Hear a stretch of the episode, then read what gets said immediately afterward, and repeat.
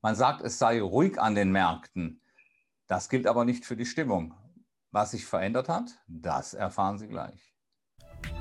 Die Börse Frankfurt Sentiment Analyse. Jeden Mittwoch als Podcast. Zum Abonnieren fast überall, wo es Podcasts gibt. Hallo Herr Goldberg, relativ unüblich ist in der heutigen Befragung der hohe Anteil der Investoren an der Seitenlinie. Wie erklären Sie sich das denn?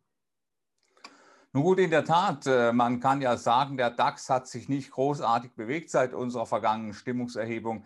Äh, das waren gerade mal so 1,6, 1,7 Prozent. Und da hat sich vielleicht der ein oder andere institutionelle Anleger gedacht, naja, da gehe ich mal an die Seitenlinie. Tatsächlich haben wir 42 Prozent aller Befragten, die also davon ausgehen, dass es mit dem DAX äh, weiter seitwärts geht. Aber unser Börse Frankfurt Sentiment Index, der ist gleichzeitig nach unten gegangen. Aber nicht etwa, weil wir mehr, mehr Pessimisten bekommen hätten, sondern weniger Optimisten. Der Stand der Optimisten ist auf dem niedrigsten Stand seit einem Jahr mit 20 äh, Prozent aller Befragten.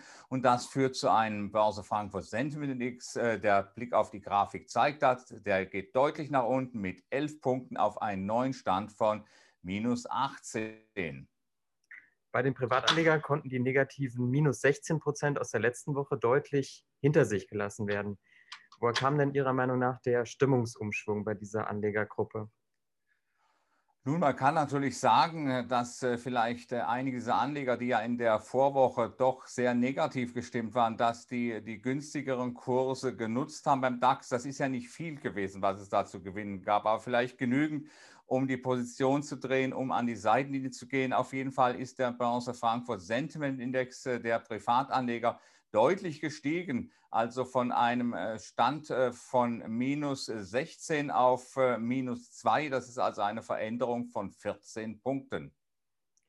Der DAX hat in den letzten Wochen eigentlich konsequent Boden wieder gut gemacht. Wie groß ist denn die Chance, dass trotz der Sommerflaute es weiter relativ stetig bergauf geht?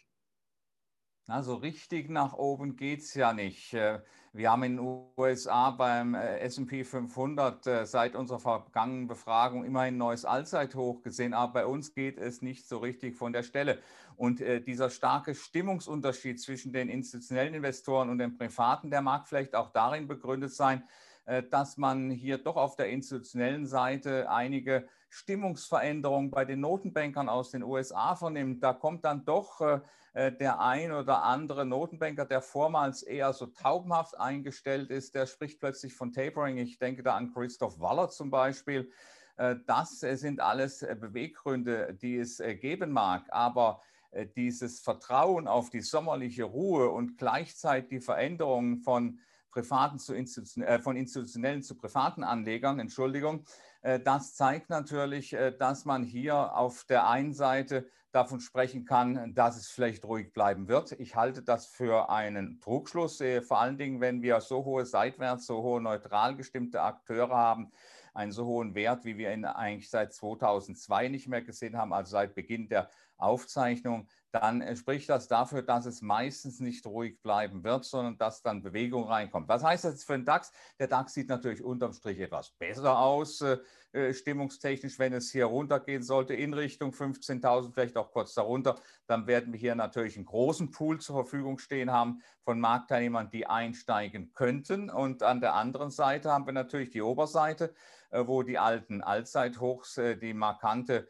Stufe sind, die markante Stufe nach oben darstellen. Da wird es dann eventuell aus dem neutralen Lager natürlich auch wieder Abgaben geben, also kurz oberhalb der Halbzeithochs von 15.810.